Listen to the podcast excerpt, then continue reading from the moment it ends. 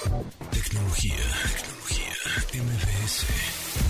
En esta emisión de Tecnología con Pontón les explicaremos las medidas que tomó la Comisión Federal de Electricidad después del apagón masivo que se dio el pasado 28 de diciembre del 2020. Gaby Mesa nos trae su primera intervención de entretenimiento digital en el año y nos dará opciones para pasar el tiempo en estos días de semáforo rojo. Además, Charlie Fernández de Lara echará el chal tecnológico en su sección detrás de los gadgets en esta emisión de jueves.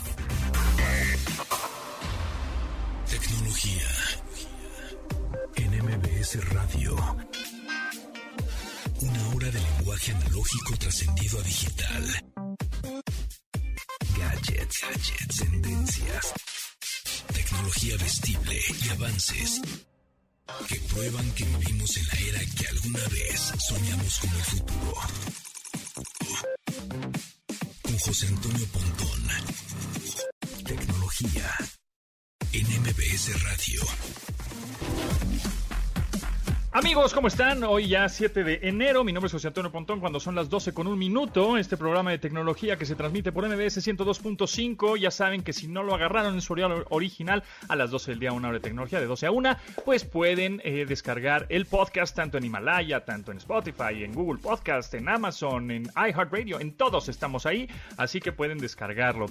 Eh, ahora voy a mm, acostumbrar a decir todos los días, de lunes a viernes, cuando se transmite este programa, al principio del programa, en cuánto está el Bitcoin. O sea, el Bitcoin está hoy en, y así lo voy a decir mañana y, to- y, de lunes a viernes, ¿va?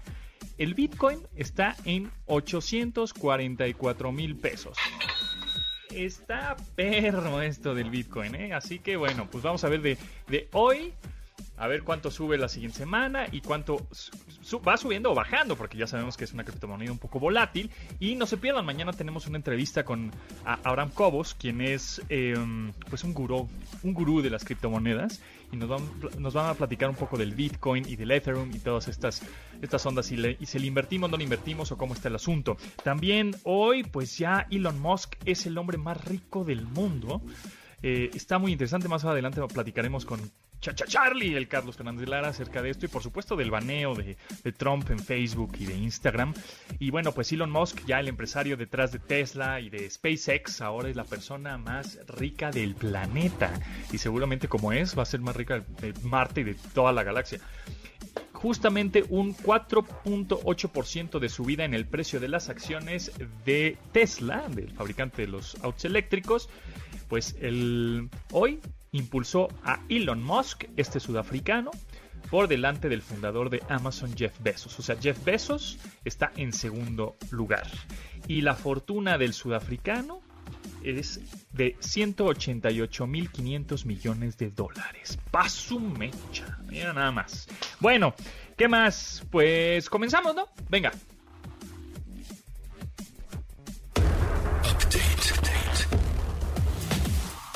Las noticias más destacadas en la industria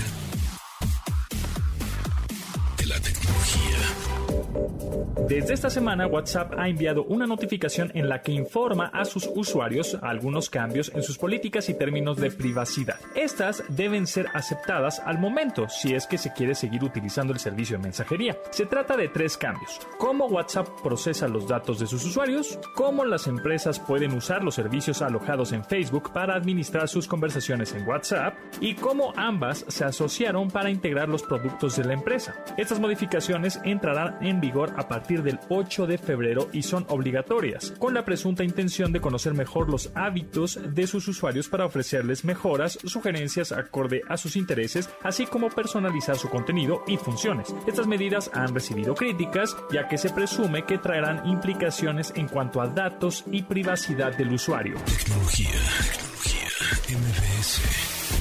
Twitter mantiene su paso evolutivo y ahora prepara su entrada a la mensajería en audio. Para ello se hizo The Podcasting Social Breaker, lo que le permitirá mejorar la salud de la conversación pública. Además de colaborar en un proyecto de redes sociales basadas en audio, Breaker facilitará la comunicación auditiva en la red de microblogging, en uno de los tantos esfuerzos para evitar la difusión de información falsa y a la que implementará el conocimiento adquirido desde 2016 vía podcast. Este movimiento provocó el cierre de las aplicaciones de Breaker, las cuales verán su final el 15 de enero de 2021, por lo que ya exhortaron a sus usuarios a mudar sus contenidos a otras aplicaciones de podcasting.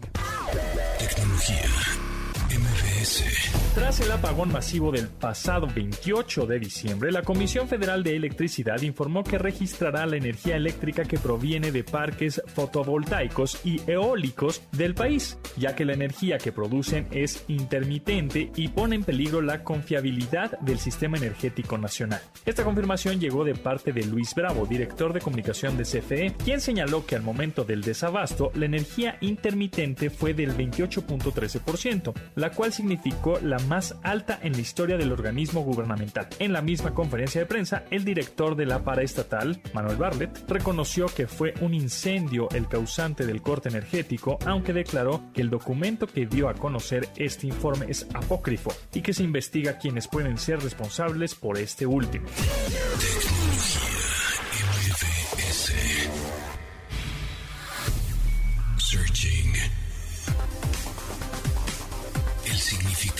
Términos tecnológicos. Java es un lenguaje de programación y plataforma informática que fue comercializada por primera vez en 1995 por Sun Microsystems. Mediante este se pretende que los desarrolladores de aplicaciones hagan correr en todas las plataformas sus complicaciones de datos que corran Java sin la necesidad de hacer una nueva recolección de estos. Es uno de los lenguajes de programación más populares en uso, particularmente para aplicaciones de cliente servidor de web, con más de 10 millones de usuarios reportados desde 1995 la más reciente versión de Java, reportada en septiembre del 2020, es la 15 y su actualización fue ofrecida a coste cero. Tecnología,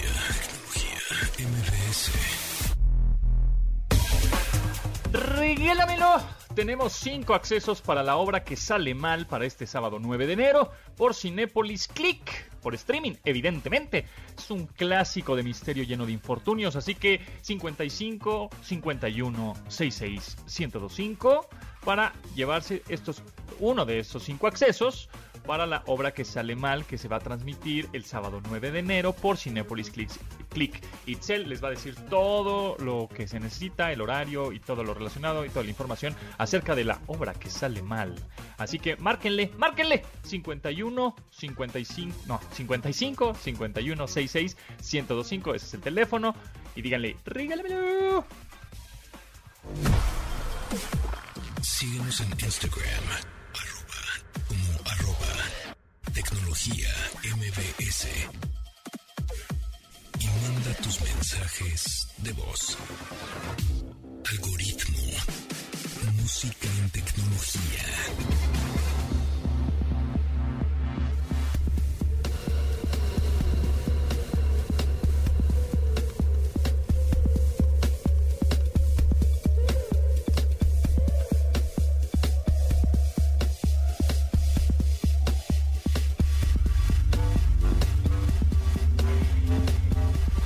Tom York, vocalista de Radiohead, hizo su tercer lanzamiento oficial como solista en 2019 con Anima, un álbum que traduce a la perfección un periodo de bloqueo creativo y ansiedad que tomaron formas tras ver The Flying Lotus, uno de sus favoritos, improvisar loops en vivo. A la promoción del álbum agregó un cortometraje dirigido por por Paul Thomas Anderson y que publicó en Netflix para complementar la obra. El estilo que predomina en las nueve piezas de Anima es electrónica IDM, mismas que son descritas como capas de distorsión electrónica y ruido reconstruido, aptas para un ambiente de ansiedad y distopía. Tom York, la canción se llama Traffic.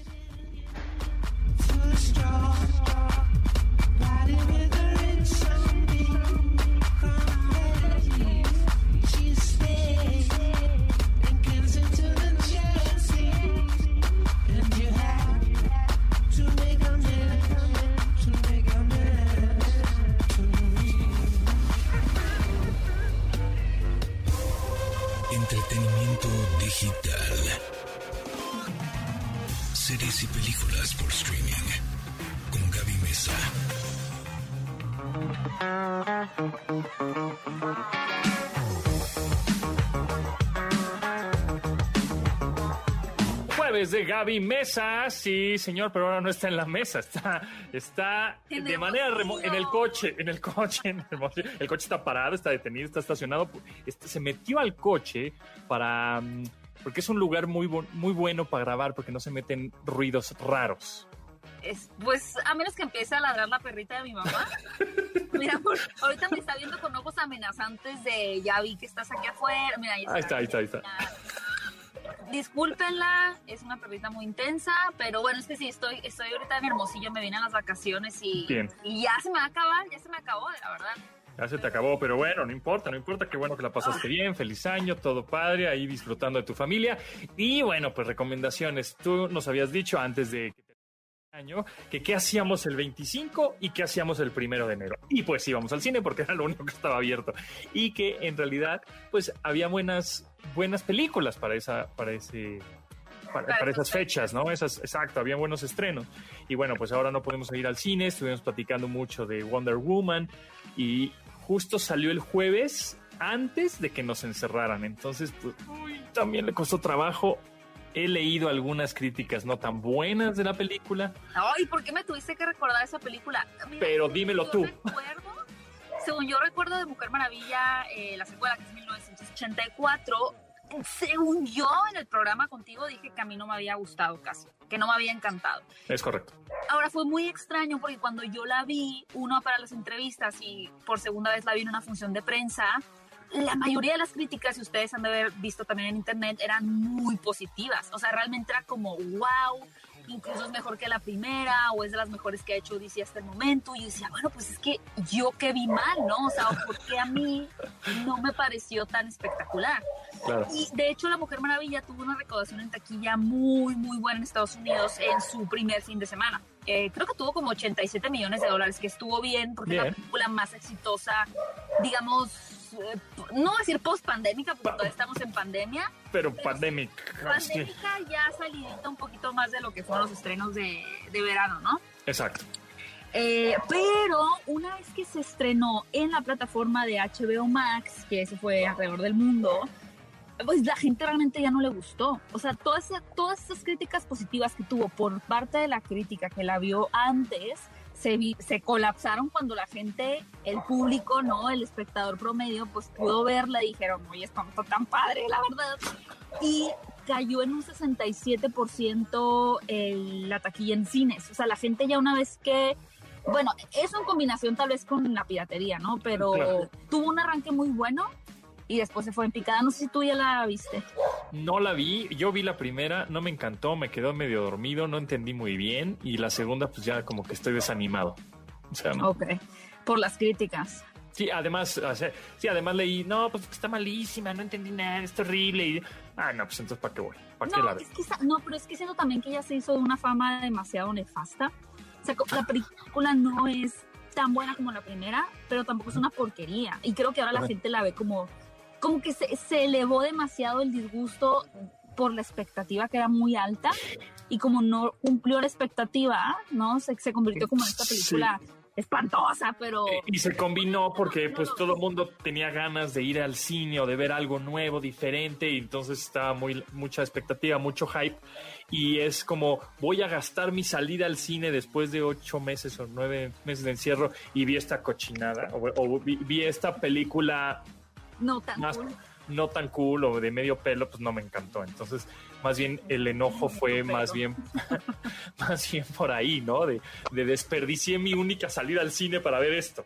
Ándale, sí, y, y, digo, por el contrario, que también lo habíamos comentado, que se estrenaba y que dejó un gran sabor de boca, no sé si está ya la viste, fue Soul, la nueva película de, de, Disney Pixar. Buenaza, ¿eh? Justo el 25 de diciembre se estrena en Disney Plus y a mí me encantó este, una animación, técnicamente la animación, producción, música, sonido, etcétera, ¿no? Es impecable. Y la historia, la onda de conceptualizar esto de antes de nacer y el morir está muy padre. A mí me gustó. Sí, es que bueno, el, director realmente también había dirigido la película intensamente y con esta ah. película como que vuelve a demostrar su capacidad de conjugar elementos muy complicados, eh, con intensamente pues eran las emociones desde la alegría hasta la tristeza y la depresión, como algo que tiene que ver con el propósito de vida, con por qué estamos aquí, de dónde venimos, ¿no? Son temas tan complejos de tratar y lo logra encapsular en una animación muy llevadera, ¿no? Muy divertida de ver. Y, y de pronto ahí surgieron estos como polémicas, no sé si viste como en redes sociales, en Facebook y demás, de que pues ya sabes, ¿no? Por un lado que la película era satánica porque, porque lo, decía que se hicieron solos los humanos, ¿no? No. Sí, era Y lo otro, que porque en qué punto Pixar dejó de hacer películas infantiles. Yo creo que eso es un poco, no sé, eh, tú tendrás experiencia, ¿no? Pero creo que es subestimar un poquito la mente de los niños que tal vez no van a entender, ay, sí es cierto, mi propósito de vida, no, pero van a decir, ah, ok, ya entendí, tengo que ser feliz y y ya descubriendo en la vida qué es lo que es hacer mejor, ¿no? Estoy de acuerdo. O sea, yo lo vi con un niño de siete años y me decía, ah, mira, entonces ah, desde antes tenemos un don o un talento o un algo, ¿no? O una chispa. Ah, ¿y cuál habrá sido la mía? ¿Y cuál? No. o sea, sí, sí, sí va captando, sí va entendiendo y entonces dice, ah, mira, yo ya traigo algo, o sea, yo traigo que me gusta la música, que me gusta armar legos o que me gusta tocar este, algún instrumento, qué sé yo, ya lo traigo. Sí lo entendió, como bien dices, no, pues la vida y entonces la onda filosófica igual no le agarró al 100%, pero sí entendió esa parte. Entonces yo creo que sí es, el, un niño de 7 le entendió, gente adulta de 40 se emocionó. Em, a mí me parece que desde Toy Story 1, que fue hace ¿cuántos? ¿30 años o 20 años? Terriblemente. No 30, no pero sí como 25. Veintitantos años, exacto. Desde, el, desde esa película, yo me acuerdo que, mi hermana, bueno, mi hermana es más grande, me decía, esta película también es para adultos. O sea, como diciendo, esta película no es únicamente para niños. Entonces Pixar está haciendo películas no únicamente para niños desde la película 1 que hicieron, ¿no? Claro, sí, ¿no? Y todos han tenido, es que ha, habido unas más infantiles que otras, pero por ejemplo buscando a Nemo, o sea, que tiene que ver todo con la paternidad, es una cosa brutal para los papás también. Sí. Eh, el tema del, del, miedo también en Monster Inc.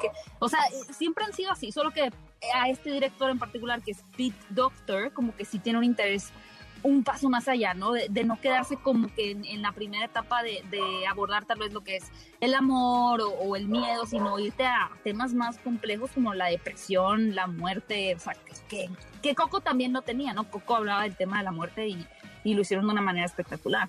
Y la fecha también influye mucho. O sea, la fecha, todos encerrados, 25 de diciembre, este, ¿no? Influyó mucho en ese mood. encerrados, sí, claro, ¿no? Y fue una cosa, sí, fíjate, es interesante, habría que pensar si la película se hubiera estrenado, no sé, en 2019.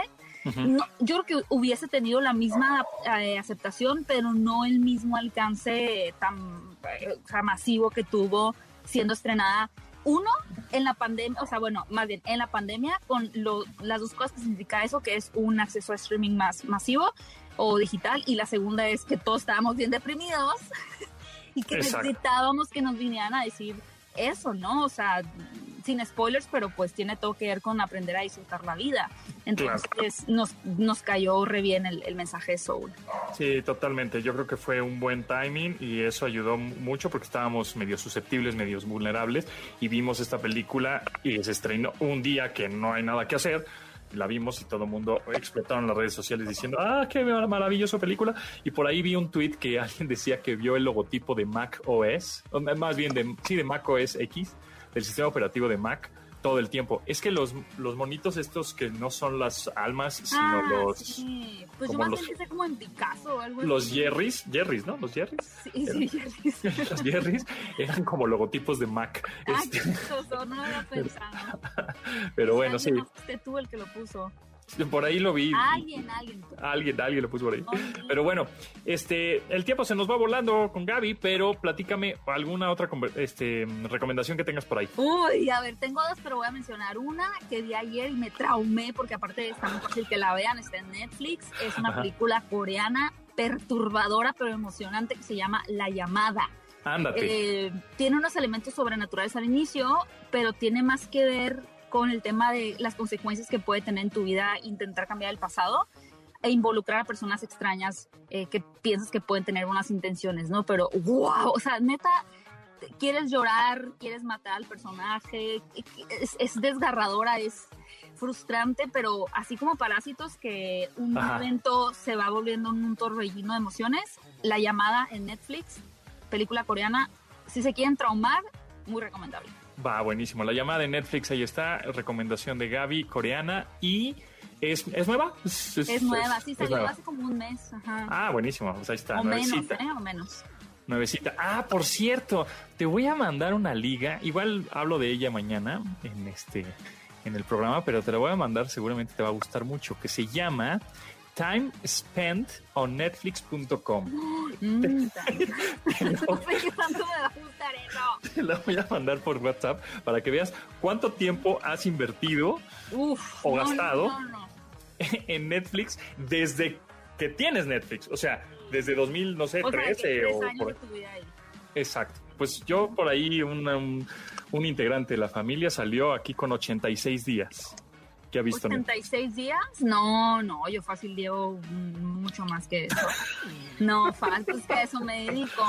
Exacto, exacto. Pero a te, vas a divertir. O sea, aunque no parezca. No, y además está bueno porque te puedes, te, dice, bueno, en esos 86 días, además de ver todas estas series, pudiste haber dado la vuelta al mundo tantas veces, este, hubieras podido leer 20 ah, mil páginas. Ajá, o sea, además te pone el dedo en la llaga. Tus sueños en el ejercicio. Exacto. Ir a Rusia, ¿no? De que Australia de vuelta tres veces. No, no, no. Vean Soul mejor y que no les afecte eso. Pero oye, sí, pásamela. Voy a. Gracias por doble traumarme. Está, está divertida. Pero bueno, veré, veré esa de la llamada coreana. Muchísimas gracias, Gaby. ¿En dónde te pueden seguir? Eh, me pueden seguir en YouTube. Eh, fuera de poco, vamos por el millón. Este año cumplimos. Este año vamos por el millón. Vamos el millón. TikTok, Gaby Mesa con Z y bueno, en Instagram y Twitter, Gaby Mesa, arroba Gaby Mesa 8. Muy bien, pues ahí está. Muchas gracias, Gaby, que estés muy bien. Gracias. Bye.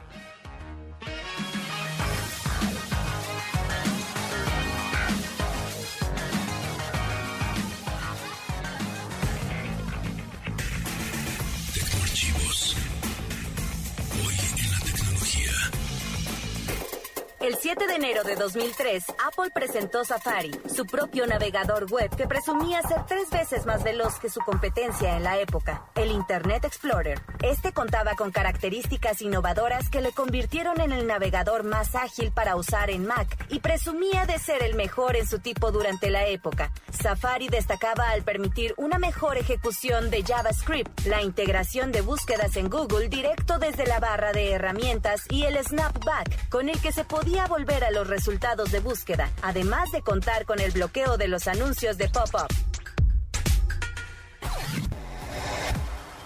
Domina tu vida online. Escucha tecnología en MBS 102.5.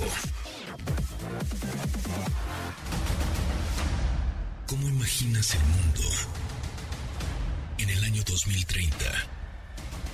Estamos comenzando el principio del cambio. Nuevamente. Los robots. La inteligencia artificial. Realidades mixtas. Internet de las cosas. Nanotecnología. Blockchain. Esta década será crucial. Esto es tecnología en MBS.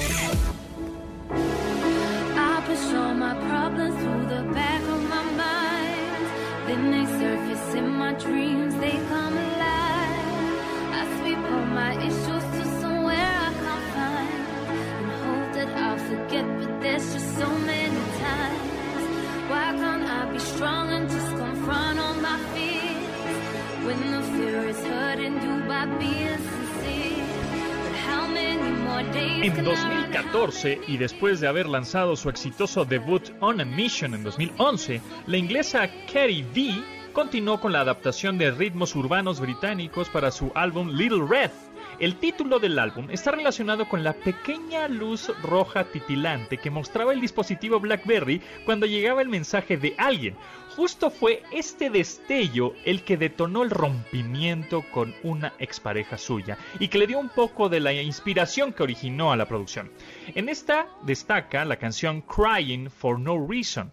La cual se vio interrumpida en su grabación por las lágrimas que trajeron la memoria de aquel rompimiento. Katy B con Crying for No Reason.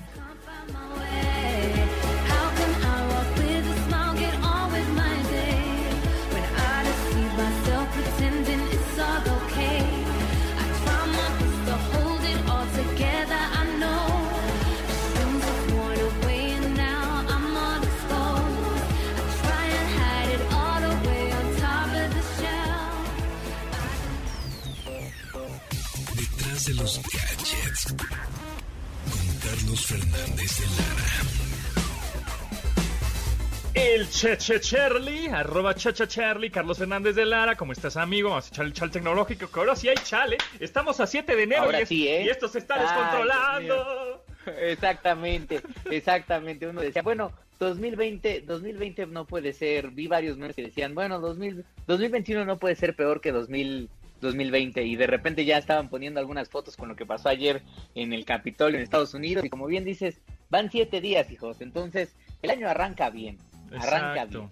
Arrancó con todo. Bueno, empezando por pues lo del Capitolio ayer, que bueno, un merequetengue tremendo, 6 de enero. Sin embargo, en la cuestión tecnológica, pues Twitter, Facebook, Instagram y YouTube pues banearon, bloquearon los videos de Donald Trump y, Mark Zuckerberg ya hoy sacó un pues un texto, una publicación en su perfil de Facebook, evidentemente, diciendo pues está bloqueada la cuenta de Donald Trump de Facebook y de Instagram indefinidamente. Al menos por dos semanas para que pueda hacer este proceso de transición entre Donald Trump y Joe Biden. Eh, Zuckerberg prácticamente lo que dice es eh, habíamos permitido en ocasiones anteriores mantener las comunicaciones del presidente, tomando en cuenta que consideramos que eran comunicaciones relevantes para la sociedad, siempre poniendo ciertos disclaimers o avisos de, oye, esto que está posteando el día de hoy el presidente Trump tiene pues como ciertos dejos de duda o es completamente falso. Eh, pero no, a partir de ahora la situación, el mismo Zuckerberg reconoce, la situación ha cambiado, el escenario político es otro y contrario a ser de interés público, hoy los posts del presidente, o ahora ya presidente de Estados Unidos, este Donald Trump, eh, lo que podrían hacer es incentivar a la violencia, eh, al desconocimiento y a la desinformación, y por tanto tomamos la decisión de que eh, se suspenden. Inicialmente eran por 24 horas, pero ya de manera indefinida, que ellos lo que dicen son dos semanas en lo que pues, pasa todo este proceso. Trump no pueden postear nada, al menos en las redes de Mark Zuckerberg que son Instagram y Facebook. Exacto. Este, ahora, uno se queja, no, la libertad de expresión. Ahorita también vimos a, al presidente de México, Andrés Manuel López Obrador, en la mañana era diciendo que, pues, que no está de acuerdo, que eso es, que las redes sociales, pues, para eso son, ¿no? Para expresarte y todo. Sin embargo, siento que hay un límite, es decir, hay, hay, bueno, las redes sociales en general tiene una regla. O sea, en TikTok, por ejemplo, no puedes subir desnudos. En Facebook tampoco. En Instagram tampoco. Digo, eh, los engañas. no, bueno, pues, pues Exactamente. puedes engañar a los algoritmos. Pero eh, en teoría, pues, no se puede. En Twitter, por ejemplo, sí, sí la gente puede subir, se puede subir encuerada y no, pasa nada. O sea, en diferentes reglas, eh, diferentes redes sociales tienen sus, sus reglas. Y Twitter tiene pues una que justamente en el, en el usuario de Twitter, que es arroba Twitter Safety, pues están las, están las reglas diciendo pues no, está incitando a la violencia o está eh, provocando a la banda a generar disturbios, pues eso no se vale, por eso lo estamos baneando, porque las redes sociales tienen ciertas reglas, tampoco es así nada más de, ay, pues escupe todo lo que quieras. O sea, porque la red social no es, o sea, no es como un, es decir, no es como un software libre, pues. Exactamente. Al final de cuentas son, empresas que son negocios, pero que evidentemente al ser negocios tienen reglas.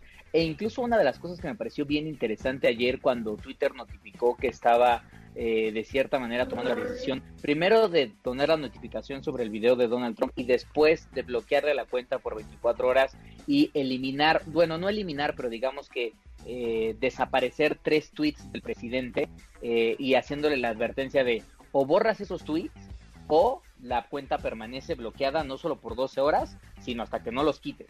Eh, y ahí mismo, Twitter en el hilo publica un artículo que es bien interesante que habla sobre cuál es el trato que le da Twitter a los líderes globales que tienen cuenta dentro de su plataforma. Entiéndase Donald Trump, Joe Biden, Andrés Manuel López Obrador, Bolsonaro y todos estos. Y lo que dice muy claro Twitter es de, si bien entendemos que los líderes globales tienen un interés general por encima de muchas otras personas por el, por el cargo que representa, eso no significa que estén fuera de las reglas de Twitter. Incluso hace una, condiciona, una condicionante bien, bien interesante que dice, a pesar Ay, te perdimos un poco. Ahí este Charlie, Cheche Charlie. Ahí le picaste algo a tu computadora y todo se todo se derrumbó. Entonces, bueno, ahorita, ahorita regresamos con él. Ahí está, ya, regresaste. Ya, es que estas cosas de estar conectados a distancia. Lo que les decía es que eh, lo que dicen las reglas de Twitter bien claritas es de, aunque a Andrés, Andrés Manuel López Obrador le diga, no me gusta la censura, Twitter dice, a ver, ¿cuándo podemos bloquear una cuenta? Si esa cuenta promueve el terrorismo, si está haciendo actos que inciten a la violencia, como lo estuvo haciendo Donald Trump en ocasiones, si postean información privada, si comparten fotos íntimas, si tienen que ver con temas de explotación eh, sexual o si hacen promoción evidentemente a que eh, la gente se haga daño o que ellos mismos se hagan daño. Entonces, incluso a pesar de que pueda ser presidente o primer mandatario de un país, eso no hace que estés por arriba de las reglas de las plataformas sociales. Así es, así es. Entonces, tienen reglas y pues ni modo, seas quien seas, seas Dios Padre, si la, te brincaste esa regla que está muy bien establecida en las en Twitter, en Facebook, en Instagram, si la quieres usar y además tu usuario le pusiste como solemos ser, sí, sí, sí, yes to all, sí, sí, aceptas, aceptas, aceptaste todas las condiciones y servicios de todo, dijiste que sí a todo, ¿no? Así justo lo que pasó ayer con WhatsApp, ¿no? Que por eso, y evidentemente rápido salió Telegram de Trending Topic, porque WhatsApp seguramente le salió ayer una notificación, un pop-up que decía este nuevas nuevas condiciones de uso y términos, ¿no? Y, hasta memes de sí, sí, sí, a la chica, sí, sí, sí, ajá, sí, como no. Y entonces, pues que, que ya salió la nota hace ratito en la, en la transmisión de este programa en donde, bueno, pues más o menos lo que va, lo que va a suceder es que pues cada vez quieren eh, pues fiscalizar más tu comportamiento digital para sugerirte cosas, ya sea productos o, contenido más apto a tu perfil. Pero bueno, pues, obviamente, pues ahí está la queja de, no, pues cada vez se mete más en mi vida. E incluso pues que va a empezar a compartir... Ajá. Claro, y que van a empezar a compartir información o infraestructura con Facebook, que es completamente natural, pues porque fue parte de la misma empresa. Entonces, así como Instagram hoy está súper integrado a la plataforma de publicidad de Facebook, pues no duden que el día de mañana WhatsApp tiene que hacer dinero. Entonces, eh, tarde o temprano va a pasar. Y si vemos anuncios entre WhatsApp y WhatsApp, digo, ojalá que no suceda, pero una vez más, o sea, puede llegar a suceder porque los dueños de la plataforma así tomaron esa decisión. Este, al final del día quieren hacer negocio con el servicio que están entregando a, a los usuarios. Entonces, pues no nos sorprendamos, leamos bien las políticas de uso. Exacto, y tampoco es, pues no te enojes, pues ahí están otras opciones, está Telegram, está, resucitamos Hangouts, no sé, de Google, qué sé yo, está Duo, hay muchas más opciones, entonces la, queja aquí es, ay, otra vez me voy a tener que cambiar de plata, ay, qué, qué flojera, o sea, la queja es siempre que te rompen la costumbre y entonces eso, ah, vamos a otra vez aprender a ver cómo funciona este nuevo mensajero. No, se enojen, si no les gusta, se pueden salir, le pueden dar un follow. Hay opción. Hay, siempre hay una opción, siempre hay, ¿no? Pero bueno, siempre es la queja. En fin, entonces, pues el señor Donald Trump, pues está baneado por por lo menos dos semanas de Facebook, de Instagram, de Twitter 12 horas, ¿no? Estuvo 12 horas. A ver, vamos a ver. 12 horas sí borra los tweets. Ajá. No, no ha tuiteado. Hasta donde yo chequé, no, ha tuiteado. ¿Y sabes qué es algo curioso? Que ninguno de sus hijos tampoco ha tuiteado. Ah. En las últimas horas. Hay por ahí estaba el rumor de que Twitter también me los había bloqueado, pero al parecer simplemente como que están haciendo voto de silencio junto con su papá. El de el del papá es un voto de silencio obligado. El de los hijos es yo creo que como de de pues solamente de, apoyo de pues mi papá no puede comunicar nada o le están diciendo saben qué ya no publiquen nada porque ahorita la situación no está como para para que anden este dando mensajes de apoyo de mi papá tiene razón o algo así por lo mismo que se acaba de desatar allá en Estados Unidos desde ayer y que todavía sigue bastante bastante sensibles las fibras este, de la gente Sí, justo pedí una entrevista de Twitter México, pero me dijeron, ahorita, ahorita no, mano, ahorita no se puede. Este, toda la comunicación institucional es a través de arroba Twitter Safety.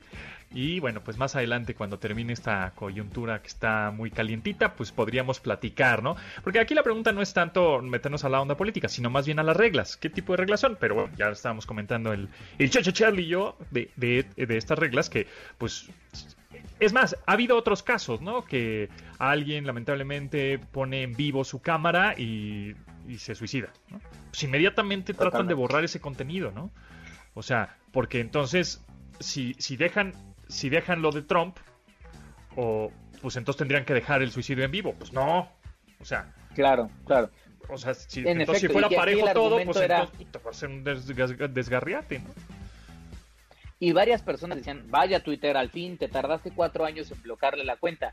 El tema ahí es que yo entiendo un poco, yo también a veces decía, ya Twitter, por favor, bloqueale la cuenta, pero es muy cierto lo que dijo el día de hoy Mark Zuckerberg ya el escenario político es diferente. Donald Trump ya no es presidente. Entonces, antes lo mantenían y trataban de poner ciertas restricciones y avisos alrededor de los mensajes del, del, señor, pero que era el presidente de Estados Unidos, el país más importante de este mundo en este momento. Entonces tenían que mantenerlos por esa consideración. Creo que hoy ya no es tan necesario porque dicen, ya, ya no es el presidente, ya es presidente de salida, pues ya ni modo.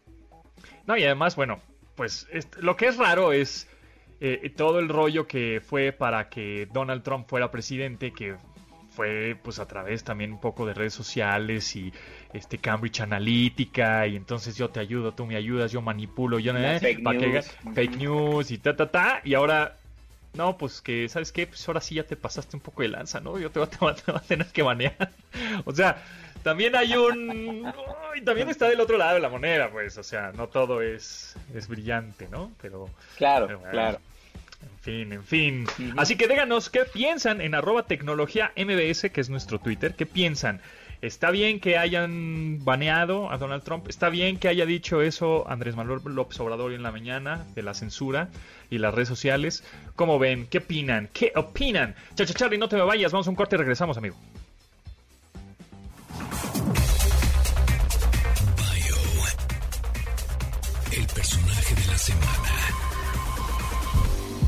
Además del éxito que Paul Allen logró como cofundador de Microsoft, también destacó en emprendimientos. La más importante de estas fue Volcan Capital, firma que administra su fortuna y la cual se enfoca en analizar nuevas inversiones en tecnología emergente y compañías de Internet. Paul Allen creó 43 patentes en Estados Unidos, además de tres apps, ARO, SportStream y Fave para manejo de contenidos. En 1992, cofundó con David Little la Corporación de Investigación Interval, un laboratorio e incubadora de negocios que generó hasta 300 patentes, aunque se disolvió en el 2000. Paul Allen adquirió el 80% de Ticketmaster, misma que le compró en un 47.5% Home Shopping Network. En 1998 se hizo un Charter Communications y le hizo perder hasta 7 mil millones de dólares en 2009, cuando tuvo que declararse en bancarrota. En 2012 reemergió y para 2016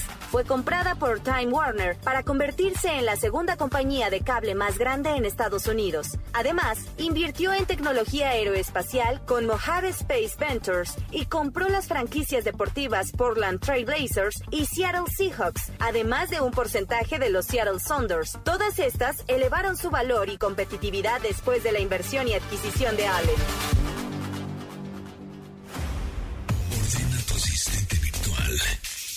que ponga la alarma de tu dispositivo inteligente. Lunes a viernes, 12 del día, para que no olvides sintonizar MBS 102.5 FM y así actualizar tu vida digital.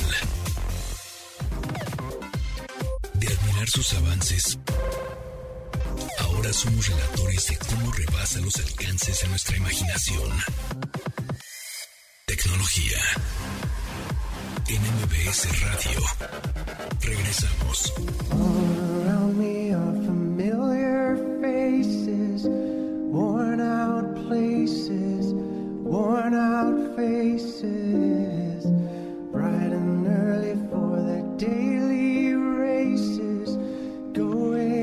1982, el dueto Tears for Fears compuso la canción Mad World como parte de su álbum debut The Hearting.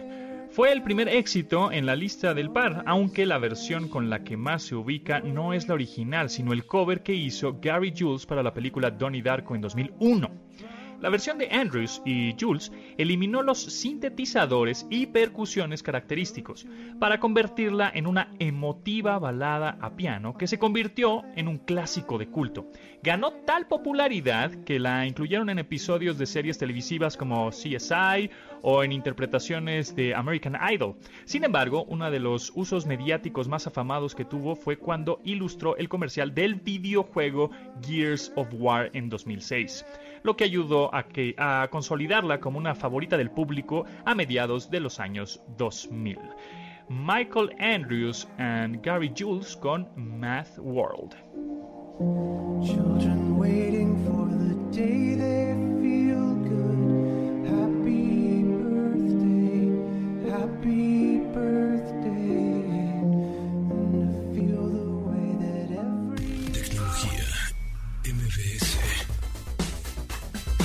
Seguimos con el Chacha Charlie, Carlos Fernández de Lara, arroba Chacha Charlie en Instagram, Charlie y ya en Twitter. Em, Charlie, pues el Elon Musk, mano, se ha convertido en el mero tatiasca del planeta entero y galaxia y más allá. Ahora sí que del futuro y más allá, del, infinito y más allá.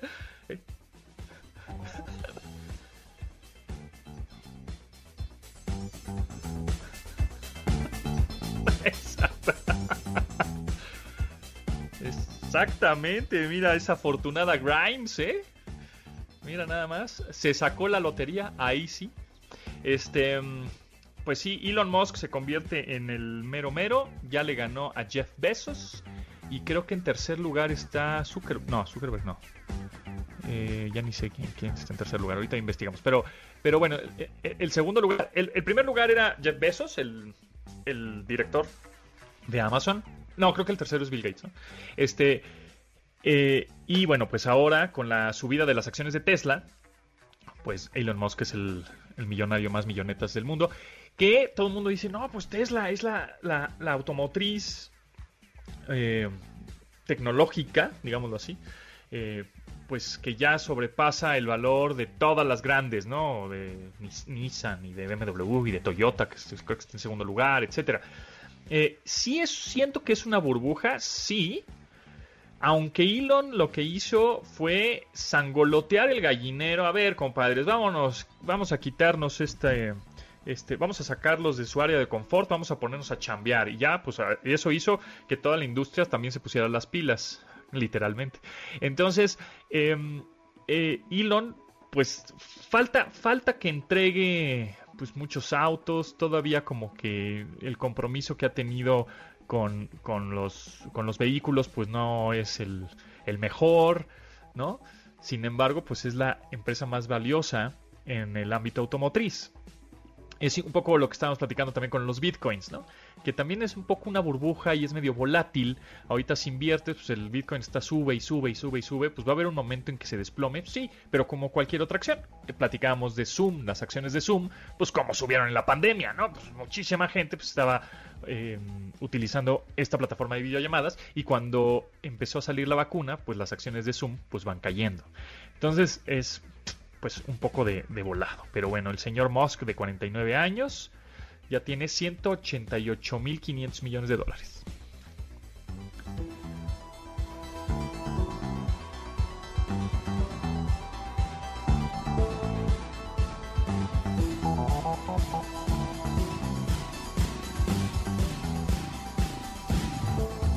Millonarios que veo acá de, de Forbes, el tercer lugar ahorita actualmente lo ocupa eh, Bernard Arnault and Family, no es una sola persona, si es como la familia Bernard Arnault, este, y después sigue Bill Gates, pero bueno, es 35% más rico que Bill Gates y es 67% más rico que Carlos Slim. ¿Por qué creo que es importante? Porque se da cuenta del tamaño de, de, de riqueza, cómo se ha expandido. Carlos Slim durante muchos años estuvo en el primer lugar de los hombres más ricos del planeta. Entonces, chequen cómo la fortuna de Musk, de, Zuckerberg, de gente como Besos, prácticamente se ha duplicado en estos, en estos últimos cinco años y los convierte en los sujetos más ricos del planeta y están amasando fortunas que está como dice, como dices ahora, casi rozando los 200 mil millones de dólares. O sea, es una, es reverenda, es una reverenda locura tener esa cantidad de patrimonio porque pues no, no, no lo puedes ni entender, ¿no? Entonces,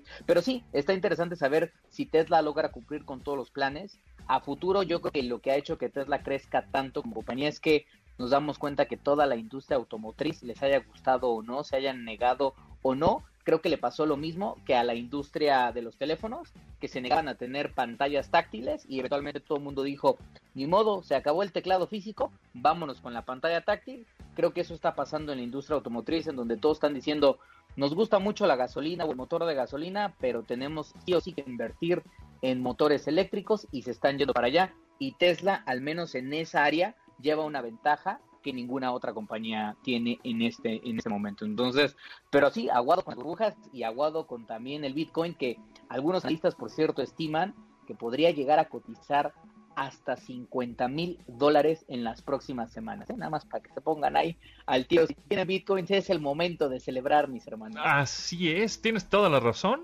Y por otro lado, lo del Bitcoin. Eh, pues sí, decía JP Morgan que posiblemente podía llegar un poco más de los 134 mil dólares, por ahí 140 mil dólares, que son más o menos, ¿qué? Como dos, un poco más de 2 millones de pesos. Ahorita está, mira, ahorita lo estamos revisando inmediatamente y el Bitcoin, eh, al principio del programa estaba en 815 mil pesos o algo así. Ahorita ya bajó a 765, entonces ya, ya anda bajando. Eh, pero así está, ¿no? Muy volátil, sube, baja, sube, baja. Pero sí, efectivamente, yo creo que este año, el año pasado, por ahí del, ¿qué fue? 6 de, sí, 3 de enero del 2020, estaba en 150 mil pesos aprox. Y el 3 de enero de 2021 estaba en 650 mil. o sea, es una locura, como un, más del 300% de, de, crecimiento ahí, de, de, rendimientos, ¿no? Brutal. Pero bueno. Totalmente. Chacha Charlie, muchas gracias. ¿En dónde te puede encontrar la gente? ¿En dónde te puede seguir? No importa si nunca has escuchado un podcast o si eres un podcaster profesional. Únete a la comunidad Himalaya. Radio en vivo. Radio en vivo. Contenidos originales y experiencias diseñadas solo para ti. Solo para ti. Himalaya. Descarga gratis la app. Ah, que por pues estamos todo el tiempo ahí. No habíamos dicho, Charlie, el Ahora el señor, señor doctor Carlos Fernández de Lara es el director digital del medio de comunicación, uno de los medios de comunicación también más importantes, que es Forbes. Así es, ahí nos pueden estar checando todo el tiempo en forbes.com.mx. Estamos dándole la cobertura todos los días de tecnología, innovación, pero también de negocios, finanzas y economía. Y a mí me pueden seguir de manera constante en Twitter como arroba charlie y ya. Y en Instagram eh, arroba chachacharly, en donde ya solo verán un poco más de fotos de mi hija, porque como ya saben me acabo de convertir en papá, pero bueno, también estaré subiendo cosas de tecnología, pues para variarle, ¿no? Para que no solo sea una cuenta de papá, papá enamorado. Exactamente, muy bien, sí, sí, felicidades por esa, por esa hija, y bueno, pues siempre vas a estar alerta, amigo. Ahora sí que con hija o con hijo, todo el tiempo, ya, a partir de ahora, mano, tu sentido del oído siempre va a estar al tiro. Aunque tus ojos estén cerrados, tu nariz igual no, no huela en la noche, ¿no? Porque estás dormido, este, o tu boca esté cerrada, tu oído siempre va a estar al tiro. Que si ya se movió, que si ya se cayó, que si ya se este, ya respiró, no respiró, eh, vas a estar así. Muy alerta. Así es la cosa, amigo, así es la cosa. bienvenido. Ya, ya estaremos hablando de tecnología tecnología para papás. Ándale, buena idea, buena idea. Pues ahí está. Muchas gracias, Carlos Fernández Lara, arroba chachacharlie en Instagram. Bueno, nosotros nos despedimos, nos escuchamos mañana a las 12 del día, una hora de tecnología en MBS 102.5. Mi nombre es José Antonio Pontón. Pásenla muy bien y ya saben que si no cacharon el programa en su horario original, pues pueden bajar el podcast en todas las plataformas: iHeartRadio, Spotify, eh, Himalaya, en donde se les ocurre, Google Podcast, Amazon, Apple, en donde se les ocurra. Muchas gracias. Nos escuchamos mañana. Gracias a Rodrigo, a Neto, a Itzel y a Marcos en la producción de esta emisión. Hasta luego sus avances. Ahora somos relatores de cómo rebasa los alcances de nuestra imaginación. Tecnología. NMBS Radio.